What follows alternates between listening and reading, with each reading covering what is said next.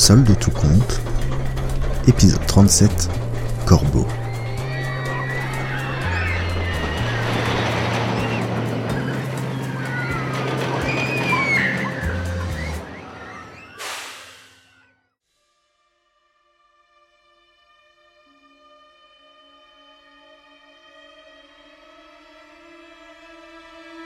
Camille avait pris le risque de suivre cette odeur de nourriture particulièrement léchante et maintenant elle était perdue. Il y avait plein de lumière autour d'elle, plein de parfums qu'elle ne connaissait pas et impossible de retrouver sa famille. La petite, d'ordinaire aventureuse et exploratrice, se sentait dépassée par les événements. Recroquevillée dans un creux au pied d'un arbre, elle essayait de reprendre ses esprits. Là, le vacarme de l'endroit était un peu plus supportable.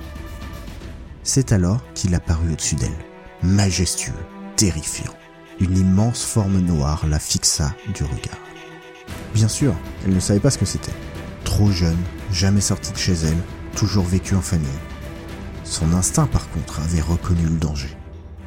Une odeur de mort se dégageait de l'animal et dictait à Camille de rester immobile, collée contre le bois et le plus près possible du sol. La terre humide devait cacher son odeur et c'est ça qui l'a sauvée.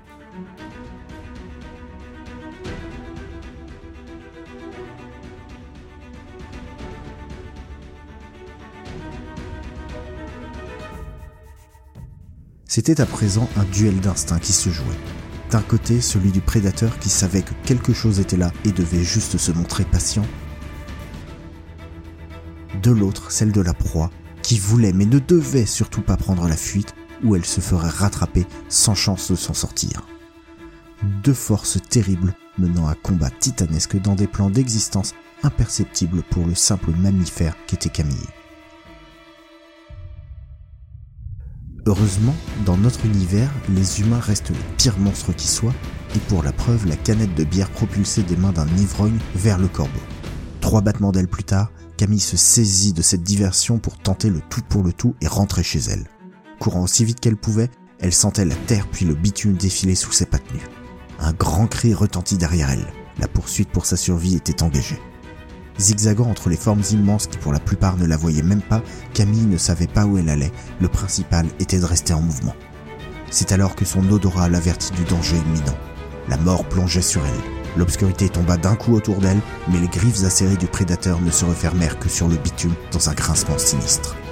Camille reconnut alors l'odeur caractéristique des structures en métal qui circulaient chez elle et se glissa sous l'une d'elles en attendant de retourner en terre inconnue.